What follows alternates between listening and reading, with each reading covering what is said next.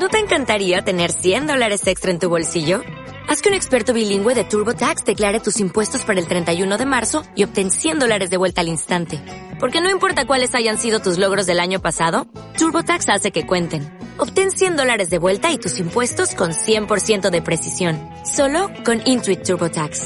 Debes declarar para el 31 de marzo. Crédito solo aplicable al costo de la presentación federal con TurboTax Full Service. Oferta sujeta a cambios o cancelación en cualquier momento.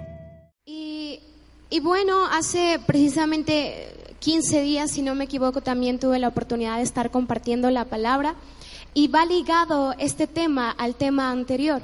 Así que te voy a mencionar rápidamente algunas cosas para que podamos estar en la misma sintonía. Y hablamos sobre la importancia y miramos algunas cualidades de escuchar la voz de Dios. Y quiero mencionarte algunas. Dios nos hablaba que Él está buscando hombres y mujeres que estén dispuestos a escuchar su voz y que se muevan a través de su voz. Es muy importante que tú y yo busquemos a Dios, busquemos escuchar su voz y ser guiados en todo momento solo por su voz. Así que hablábamos sobre Samuel, como te decía, hablamos sobre algunas características que podemos mirar en nuestra generación que es que eh, em, vemos una generación que está desconectada de la voz de Dios, así como el pueblo de Israel. Cuando Él conquista la, tierra prometida, nosotros conocemos la historia y sabemos qué es lo que sucede después de que, eh, de, que Josué muere. Y, cómo es que se levanta Samuel siendo el primer profeta y, el último juez de esa generación. Y mirábamos dos características, que el pueblo se desconectó de Dios, de la voluntad de Dios, y que cada uno hacía lo que mejor le parecía. Y es muy parecido a lo que estamos viviendo en nuestra generación. Vemos a jóvenes, vemos a matrimonios totalmente apartados del diseño original y de la voluntad de Dios para la familia. Pero gracias a Dios que ha hallado hombres y mujeres que van a transformar esta generación. ¿Cuántos dicen amén? Eh, igual miramos algunas cualidades de Samuel. Vimos cuatro de ellas. La primera fue que Samuel no permitió que malos ejemplos afectaran su caminar con Dios. ¿A quién nos estamos refiriendo? ¿Por quién? Es por Elí. Ustedes conocen la vida de Elí, cómo era que se comportaban sus hijos, todo lo que les permitía hacer dentro del templo.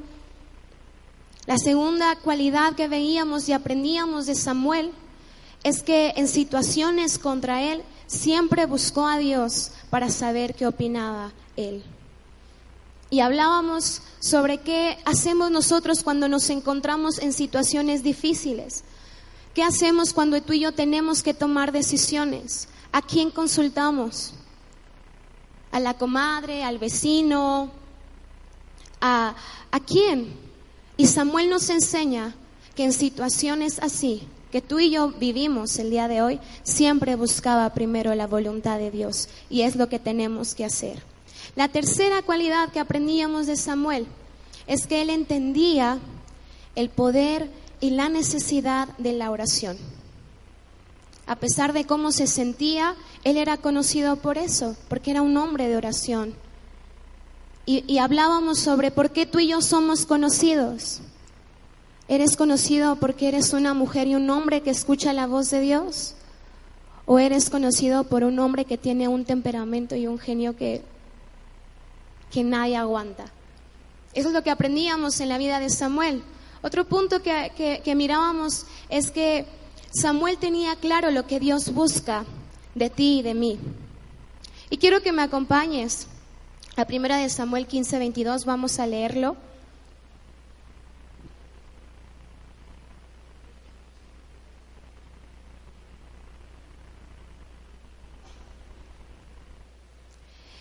Y dice así, Samuel respondió, ¿qué le agrada más al Señor? Que se le ofrezcan holocaustos y sacrificios o que se obedezca lo que Él dice. El obedecer vale más que el sacrificio y el prestar atención. ¿A qué? A su voz. Entonces Samuel sabía lo que Dios busca de ti y de mí. Y es que obedezcamos su palabra. es que nos aferremos a ella, es que conozcamos su voz a través y por medio de su palabra.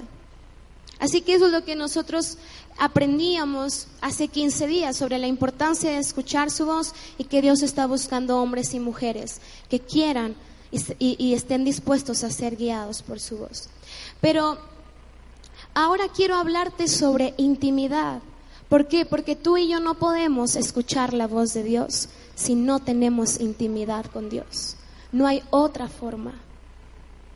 Es cierto que venir a una iglesia nos ayuda, nos edifica, Dios nos habla, alguien te puede dar una palabra de profecía, pero eso es algo que tiene que ser todos los días. Di conmigo todos los días. Ahora quiero que me acompañes a Génesis 3, versículo 8.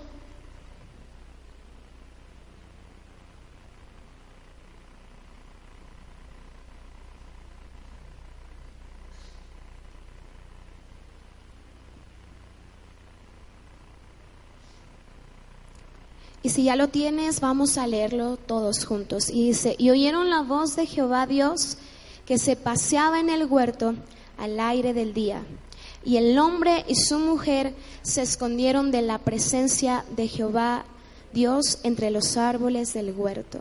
Nosotros conocemos esa historia de cuando el hombre peca y viene la separación. Ahora quiero que me acompañes a Mateo 18, 11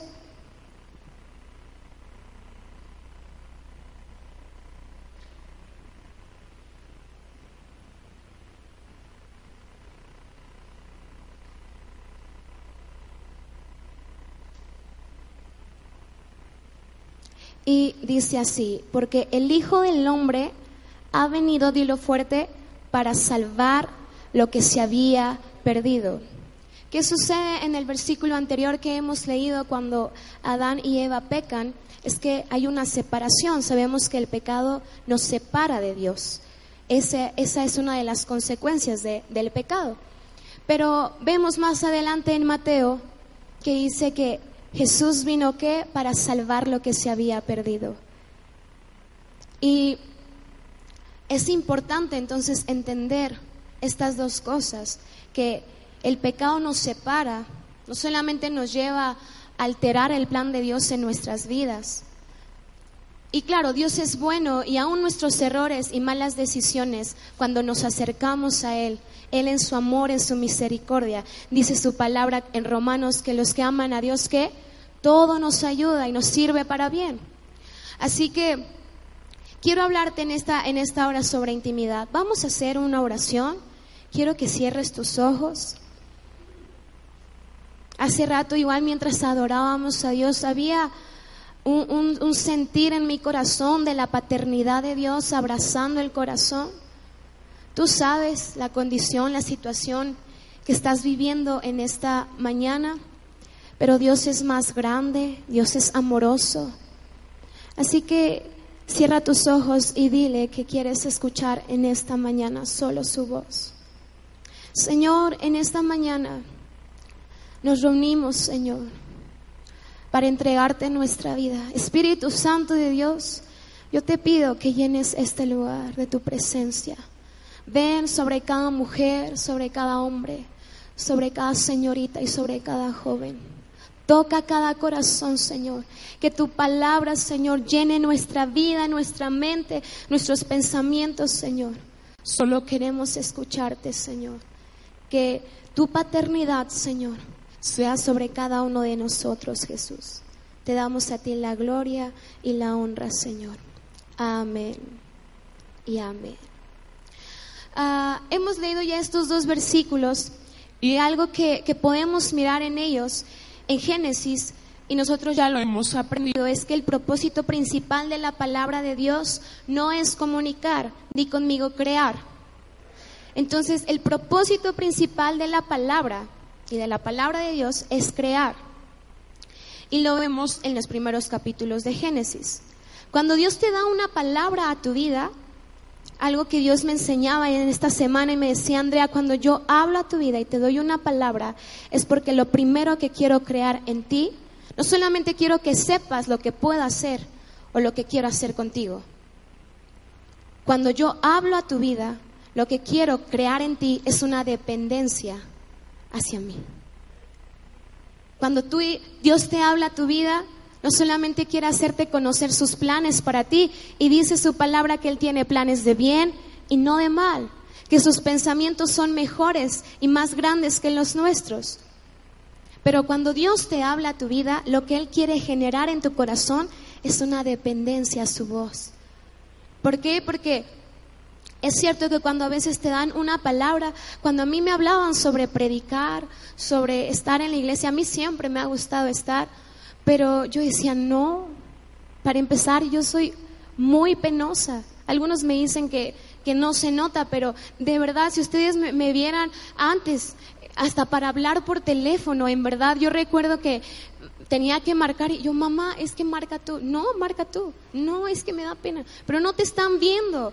Y cuando de repente viene Dios y te dice, quiero hacer algo grande contigo, quiero que prediques mi palabra, dice Señor, no estás viendo que para hablar por teléfono me pongo nerviosa. ¿Cómo quieres que me pare enfrente de hombres y mujeres y hable lo que dice tu palabra? Pero entonces entiendes que no es por ti, no es por tus capacidades, es por quién puedes ser en Dios y por lo que Él ha hablado que tú eh, puedes hacer en Él. Otra cosa, cuando Dios nos habla a través de su palabra, es que podemos reconocer su poder y su grandeza.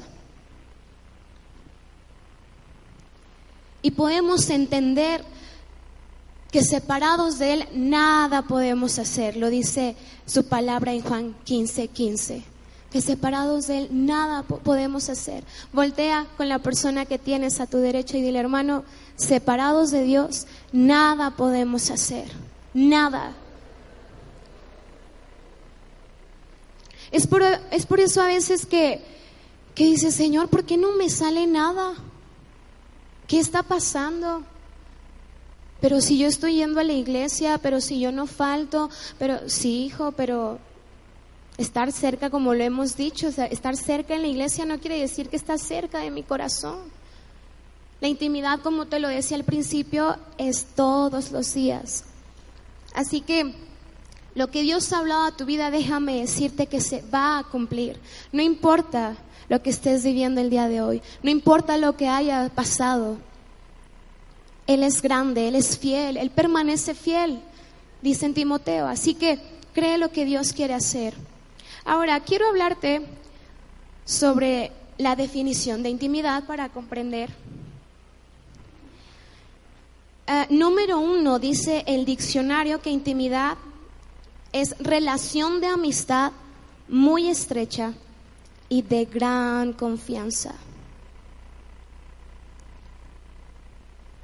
Que es muy cercano y se tiene una confianza total.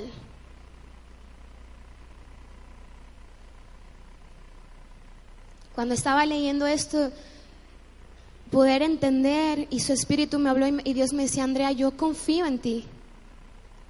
A pesar de que sé que te vas a equivocar y sé lo que va a venir el día de mañana, pero yo confío en ti. Y en esta mañana Dios te quiere decir a ti que Él confía en ti.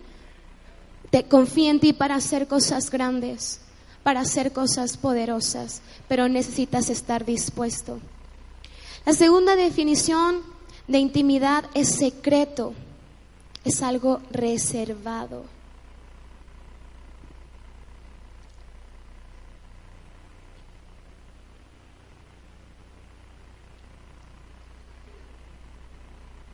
Cuando hablamos de, intimidad podemos, podemos mirar estas dos cosas, lo que te decía, reservado.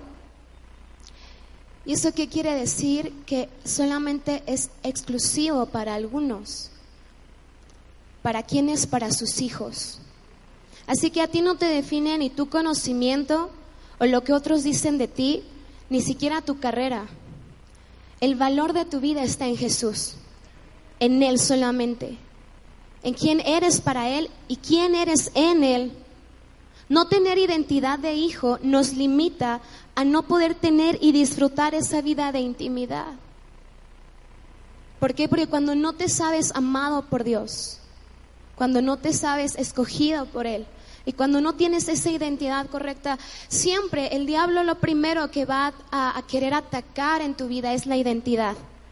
Porque cuando Él logra afectar o alterar esa identidad, entonces Él sabe que ya no te acercas de la misma manera y con la misma confianza a Dios. Porque Él te empieza a recordar todo tu pasado y todo lo que has hecho. Y probablemente no estoy hablando de hace años, probablemente en esta semana algo sucedió. Y, entonces ahorita estás escuchando la palabra y, el diablo te está diciendo, pero, ay, muy santo, pero ayer qué estabas haciendo. Pero en la semana, ¿qué estabas hablando? ¿Cómo te estabas comportando? Así que es importante, primero, si no estamos haciendo algo bien, arrepentirnos. Eso es lo primero que tenemos que hacer. Porque a veces pretendemos, Dios es justo, dice su palabra. Él no puede ir en contra de su palabra. Y por mucho amor que Él nos tenga, si nosotros estamos pecando y estamos separándonos de Dios, no puede venir la bendición de Dios para nuestra vida, hermano. Por eso tenemos que ser radicales y si estamos haciendo algo mal, separarnos, apartarnos, arrepentirnos, confesarlo como dice su palabra y ya no pecar más. Así que nosotros, si no conocemos a Dios, nuestro Creador, es imposible conocernos a nosotros mismos porque Él es quien nos creó, dice su palabra. Intimidad es dedicar.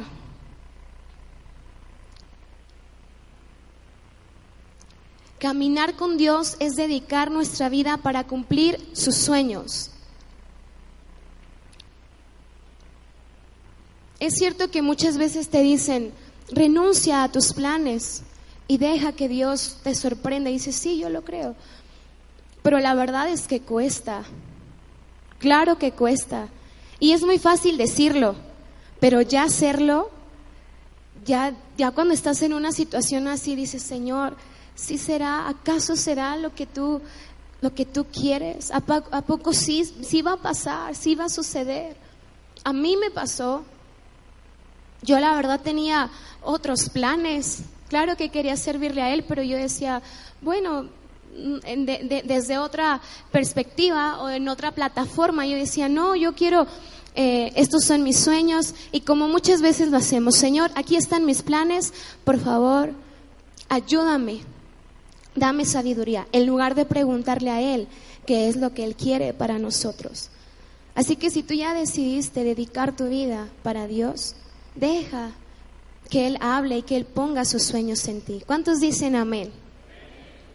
Ahora, ¿por qué es importante la intimidad? Eso es lo que quiero hablar en esta, en esta mañana. Número uno, porque es la razón de Jesús en la tierra. Lo acabamos de leer en Mateo 18, 11. Porque Jesús vino para salvar, para buscar lo que se había perdido.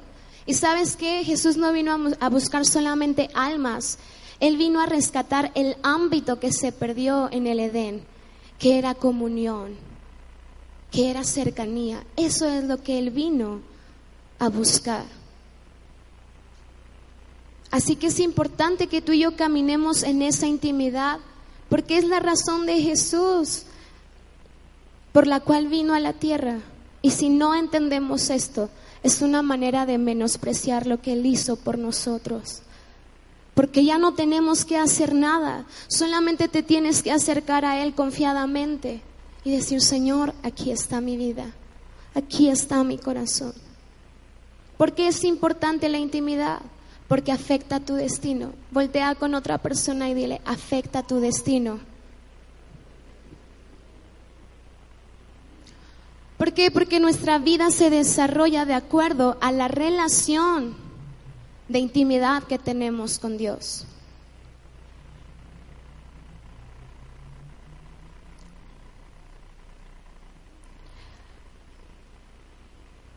Cuando Dios me, empezó a pedir que entregara ciertas cosas, hace unos años tuve la oportunidad de uno de mis maestros, todos conocen a nuestro querido hermano José José, ¿verdad? o Juan Gabriel. y uno de mis maestros tocaba con él, era bajista. Y él me daba clases, era muy buen maestro. Y entonces él me vio cantar y él me decía, oye, no, no te interesa, podemos, o sea, para empezarme a jalar, ¿no? Y la verdad es que yo dije, no, pues ya me vi, ¿no? o sea, no, no yéndome al mundo, no. Pero dije, ya me vi, eh, pues obviamente me gusta cantar, me puedo preparar, voy a seguir estudiando, voy a prepararme. Y pues es de Dios, ¿no? Es una buena oportunidad para llevar el Evangelio a ese lugar. Así que va, sí, Señor, este yo pues... Y, y entonces Dios me dijo, cuando fui delante de Dios, me dijo, ¿y tú qué quieres hacer allá? Hay otras personas, pero tú no fuiste elegida para eso. Y en ese momento dije, Señor, pero ¿cuándo va a venir otra oportunidad? Como si Dios no supiera, ¿no? ¿Cuándo va a venir otra oportunidad para que yo pueda empezar a trabajar o estar en ese medio? Esta persona igual, si, les gusta la música, también tocaba con Raúl Di Blasio, es un pianista. Entonces él conocía a mucha gente en ese medio. Y yo sabía que si yo le decía que sí a una invitación, dije, ay, voy a conocer a más gente. Y voy a empezar a trabajar. Dije, no, ya me vi, ¿no?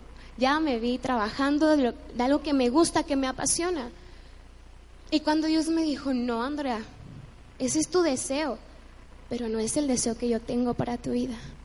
Yo dije, Señor, pero si me he preparado, si he estudiado, si dejé otras cosas por estar aquí, ¿por qué no? Dame esa oportunidad, se está dando, ¿por qué no? Me costó trabajo, sí dije, bueno, está bien, está bien. Y eh, así como esas otras, pero te voy a decir algo. ¿Por qué te digo esto? Porque tener intimidad va a afectar tu destino. Yo creo que si hubiera aceptado esa oferta, hubiera empezado a moverme en ese medio, no sé qué es lo que yo estaría haciendo el día de hoy, pero creo que aunque yo tuviera éxito, me sentiría frustrada porque no era lo que Dios quería para mi vida.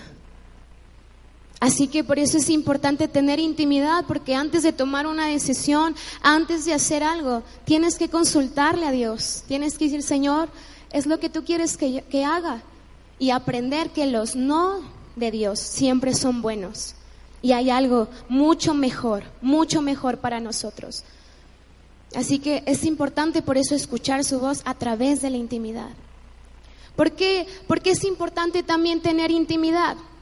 Porque la intimidad es importante para que se desarrolle o salga a la luz aquello que Dios ya puso en ti. No hay otra forma en la que Dios, en, en aquello que lo que Dios ya puso en tu vida empiece a manifestarse si no hay intimidad. Si no hay intimidad. Dice su palabra que a cada uno nos ha dado dones. El pastor hace poco compartí y decía, tú como padre, si tuvieras y, le pides a Dios y buscas a través de la intimidad y se desarrolla el don o los dones que Dios ha puesto en tu vida, él decía, imagínate el don de, el don, de ciencia, de palabra de ciencia o de sabiduría en la vida de un padre para educar a sus hijos. No tienen que andar investigando en Facebook donde anduvo, en Instagram, preguntarle a los amigos. Dios te puede hablar y decirle, tu hijo estuvo ayer en este lugar con esta persona haciendo esto. Y, vas delante de tu hijo y sabes que Dios me mostró esto, esto y esto. Y eso es algo que Dios quiere para nosotros. Pero ¿cómo, cómo lo desarrollamos si no tenemos intimidad? Así que por eso es importante. Número uno, ya lo dijimos, porque es la razón de Jesús en la tierra, porque la intimidad afecta tu destino y porque la intimidad es importante para que se desarrolle o se manifieste lo que ya está en ti. No tienes que pedirlo, ya está en ti. Solamente tiene que empezarse a manifestar. ¿Y cómo? Por medio y a través de la intimidad. ¿Cuántos pueden decir amén?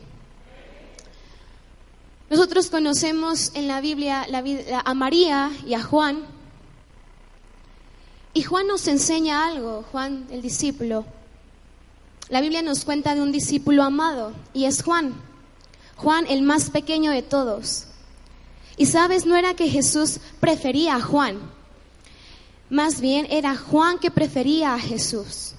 Él renunciaba a su vida, a todos sus sueños personales para vivir los sueños de Dios.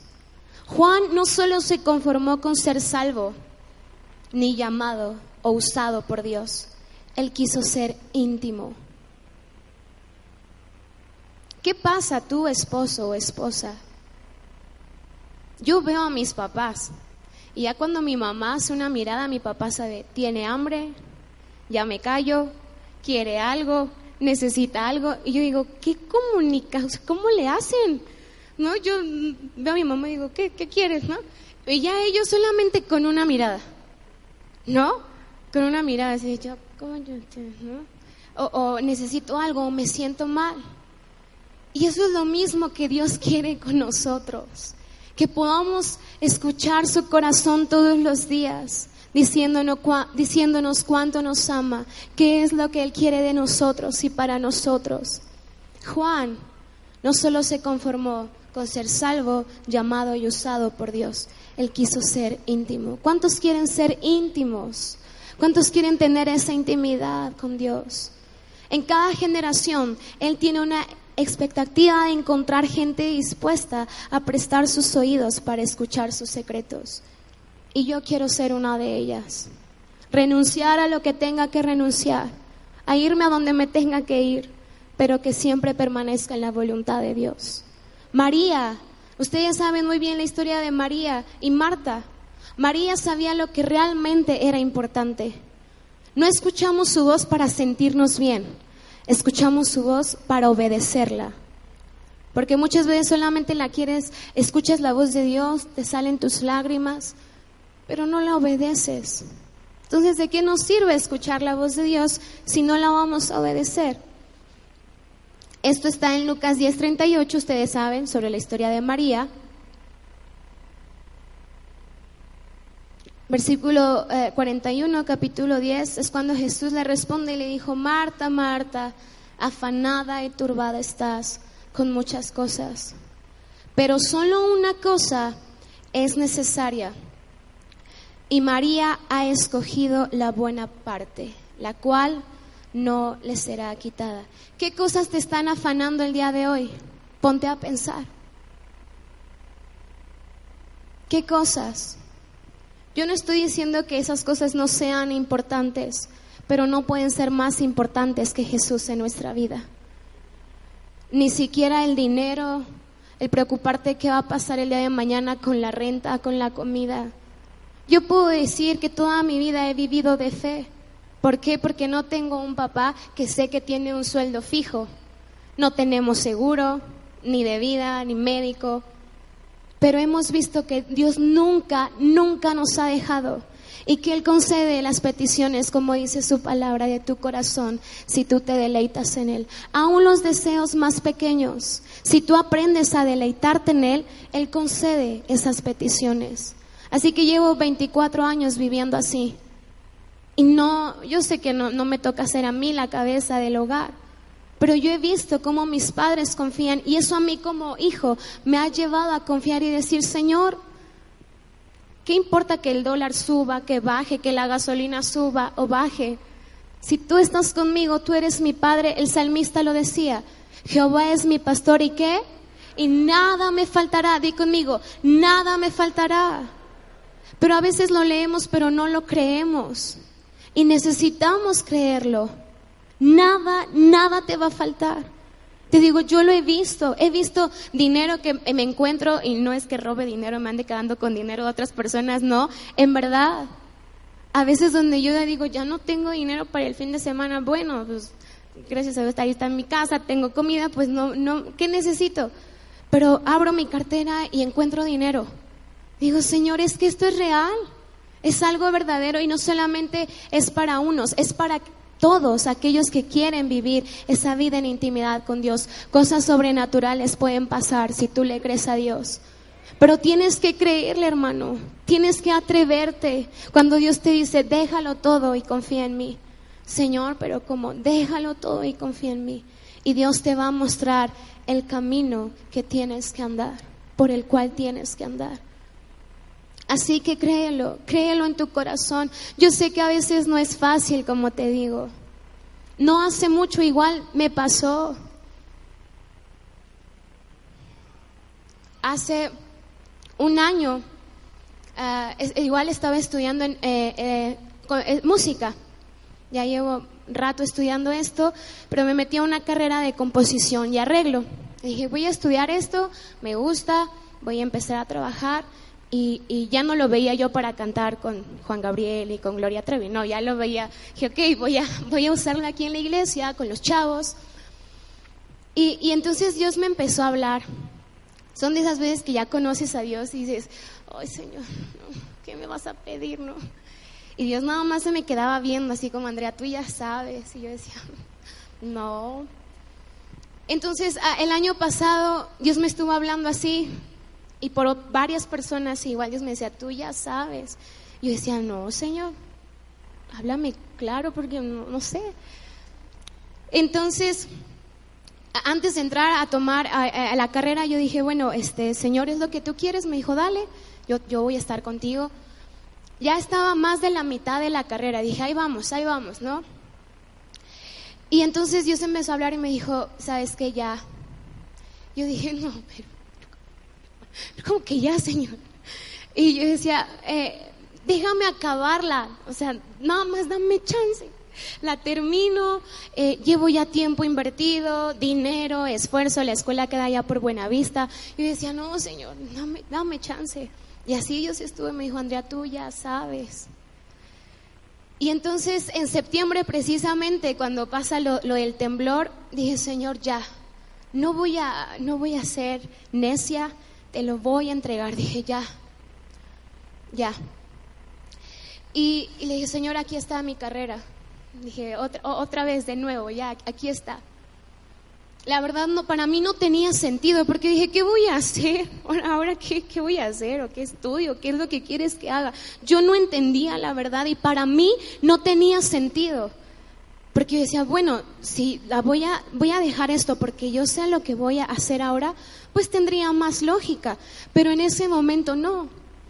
Cuando decido, hasta que decido hacerlo, hasta que me atrevo y digo que ya, lo voy a hacer. Hasta ese momento, a las tres semanas conocí a un pastor. No es de aquí, él es de Tijuana. Y me empezó a hablar sobre una escuela, una, una, ah, es como un instituto. Y Dios habló a mi corazón y me dijo, ahora quiero que te vayas para allá. Y le dije, ok, ahí empezó a cobrar sentido todo lo que había pasado durante ese tiempo. La verdad para mí no tenía sentido. Y ahora eh, en agosto ya me, me, voy para allá a estudiar, a prepararme un tiempo, voy a regresar, pero voy a estar allá.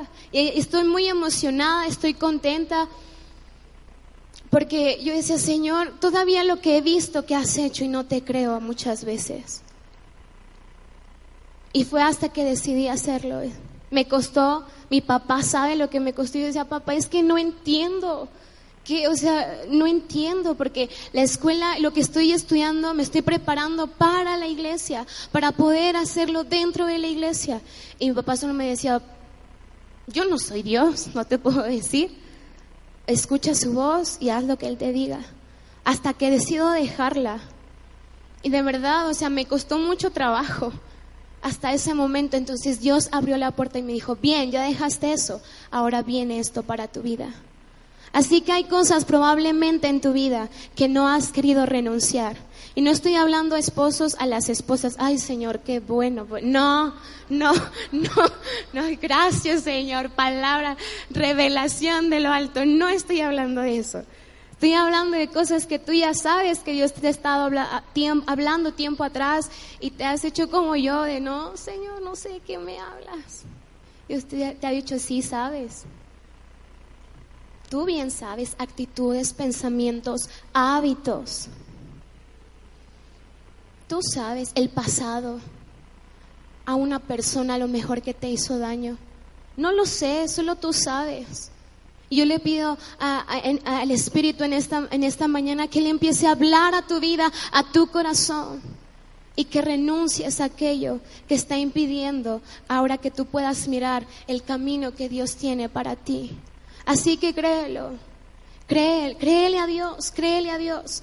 Y Él va a hacer cosas grandes en tu vida. ¿Cuántos dicen amén?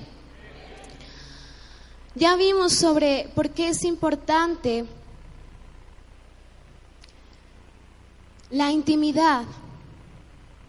Ahora quiero hablarte sobre rápidamente sobre algunos factores que nos mantienen en esta intimidad.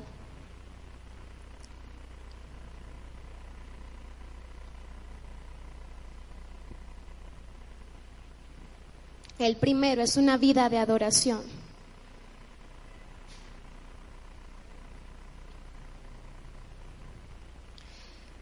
Jesús es la fuente y por medio de una vida de adoración te mantienes conectado a su corazón y a su voluntad. Y cuando hablo vida de adoración no me refiero a que todo el tiempo te la pases cantando. No. Entendemos, ni siquiera estamos hablando de que, porque muchas veces así lo entendemos. La alabanza son los cantos rápidos, la, la danza son los chunta chunta y la adoración son los lentos, ¿no? No, la adoración tiene que ver con reconocer los atributos de Dios. Y no podemos reconocer si no conocemos. Para eso es primero conocerle a Él. Lo vas a conocer por medio de su palabra, a través de su voz.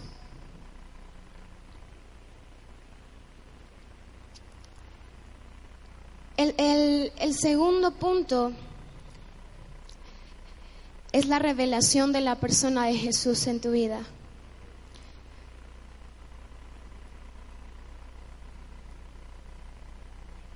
Adoramos conforme a la medida de revelación de Jesús en nuestras vidas.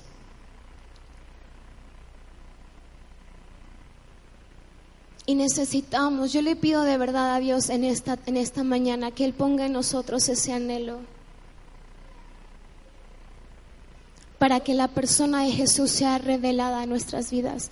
Porque cuando eso sucede, es como cuando estás enamorado de una persona. Así Jesús quiere tener una relación contigo y conmigo todos los días, todo el tiempo. El tercer punto lo vemos en Gálatas 4, 24 y 26. es santidad. Renunciar a nuestra antigua manera de vivir.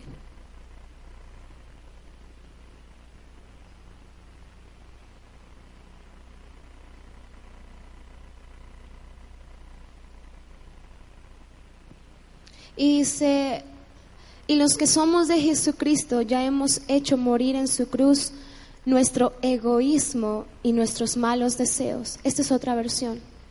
Si el Espíritu ha cambiado nuestra manera de vivir, debemos obedecerlo en todo. En todo. Renunciar quiere decir abandonar voluntariamente una cosa que se posee o algo a lo que se tiene derecho. Yo tenía derecho de haberle dicho, Señor, no, voy a hacer esto. Quiero empezar a, trabajar de lo que yo sé, de lo que he estudiado, voy a empezar a hacerlo. Era mi derecho, sí, pero dije, Señor, que no sea mi voluntad. Renunciar es desistir de hacer lo que se proyectaba o deseaba hacer. Y abstenerse voluntariamente de cierta cosa. Cuando tú y yo tenemos una vida de intimidad, vivir en santidad no es difícil, porque lo haces por amor, no por imposición. Cuando te dicen, no hagas esto, esto está mal, no, no te pesa, al contrario dices, claro que lo voy a hacer, porque Jesús se reveló a mi vida, a mi corazón. Y ahora ya no vivo de otra manera, sino solamente es para Él, agradando su corazón, viviendo para cumplir sus sueños. En Apocalipsis 4.2, ustedes saben cuando, cuando Juan le habla a la iglesia de Éfeso y dice, pero tengo contra ti que has dejado que tu primer amor. Hemos escuchado a veces a personas dentro de la iglesia incluso que ven a una persona súper apasionada, intensa, y dicen, ay, déjalo, es que está en su primer amor. Pero es como, ya se le va a pasar, yo también estaba así hace cinco años, pero déjalo, está pobrecito, ¿no? Que déjalo. No, nunca, nunca tenemos, tenemos que cuidar nuestro amor por Dios. no solamente ponte a pensar un momento cuando, cuando tú recibiste a Jesús en tu corazón. ¿Qué hacías? ¿Cómo te comportabas? ¿Cómo venías a la iglesia? ¿Y ahora qué está pasando? ¿Vienes con la misma pasión, con el mismo deseo de, decir, Señor, háblame en esta mañana, te entrego mi vida, te entrego mi corazón? ¿O solamente vienes porque ya es un hábito probablemente? ¿O porque ya no tienes que hacer nada en los domingos en la mañana y dices, no, pues voy a ir a la iglesia? No. Se trata y todo se reduce en una palabra y es amor. Cuando estamos enamorados de Jesús, la intimidad, la santidad, renunciar a sueños, deseos, planes, no se hace difícil. Lo haces con gusto. Y la verdad, esto es algo que Dios ponía en mi corazón esta semana. Me decía, Andrea, intimidad, intimidad es la base. Yo quiero, me decía, tener intimidad con mi iglesia, que ellos me conozcan. Así que si has descuidado tus tiempos de intimidad, es un buen tiempo hoy para pedir perdón, cambiar y pedir que ese anhelo regrese a tu vida. Si has descuidado tu primer amor, hoy es un buen, un buen momento para decir, Señor, no quiero que solamente sea algo temporal. Quiero que sea mi manera de vivir todos los días, todos los días de mi vida. Probablemente el pasado no ha sido lo que tú, hubieras querido. Y has intentado acercarte a Dios, has intentado mantener esa vida de intimidad, pero tus errores y equivocaciones te han hecho pensar que no eres merecedor de ello. El precio fue pagado ya. No tienes que hacer nada. No permitas que tu pasado te afecte tu presente y el futuro. Ustedes conocen eh, en la palabra cuando Pablo dice en Romanos, nada te puede separar del amor de Dios, nada. Pero él menciona ahí el presente y el futuro, pero no menciona el pasado. ¿Por qué? Porque si nosotros decidimos caminar el presente, pero trayendo siempre a nuestra mente el pasado, siempre vamos a estar, no nos va a dejar avanzar. Y podemos alterar esa identidad que Dios tiene y que Dios nos ha dado a cada uno de nosotros como hijos.